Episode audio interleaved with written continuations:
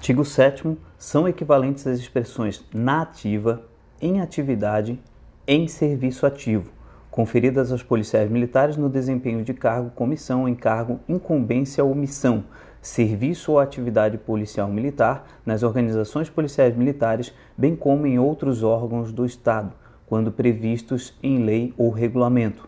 Artigo 8 a condição jurídica dos policiais militares é definida pelos dispositivos constitucionais que lhes forem aplicáveis por este estatuto e pela legislação que lhes outorgam direitos e prerrogativas e lhes impõem deveres e obrigações. Artigo 9 o disposto neste, neste estatuto aplica-se no que couber aos policiais militares da reserva remunerada e aos capelães policiais militares.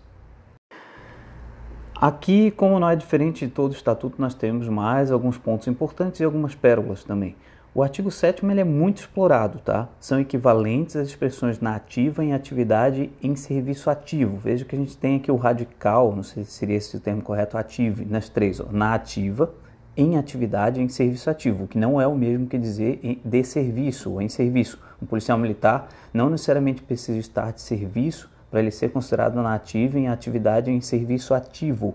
Inclusive, essas três expressões são muito importantes também para entender o artigo 9 do Código Penal Militar, porque o artigo 9, inciso 2, ele se refere aos militares ativos, não necessariamente de serviço. E isso é muito confundido. Serviço com o policial militar estar é, ativo ou na ativa. Tá? Outro ponto aqui, o artigo 8 daí fala da condição jurídica dos policiais militares, é definida pelos dispositivos constitucionais que lhes forem aplicáveis por este estatuto. É uma expressão muito estranha, ele dá a impressão que o estatuto é que fala que vai se aplicar à Constituição no que o estatuto autorizar, o que, que é bizarro.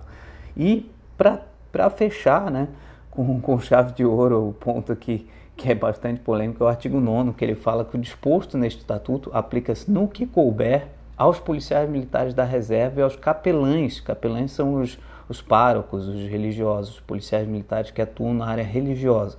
Não, não necessariamente basta ser religioso, tem que atuar na área religiosa, ter sido contratado para isso. É, Aí você fica pensando, tá, então o estatuto só se aplica para esses, coronel? É, se aplica para os da reserva e capelães, para os demais não? Se aplica para todos, para os policiais militares ativos e da inatividade. Ele acabou de falar no, nos artigos anteriores sobre os da inatividade, tanto reserva quanto reformados. Se aplica aos capelães? Sim. Se aplica também aos médicos e a todos os demais policiais militares. Então, não faz muito sentido esse artigo 9 ele, ele trazer esse destaque para os da reserva e capelães. Ele quis reforçar algo e ao reforçar ele acabou causando mais dúvida do que ajudando.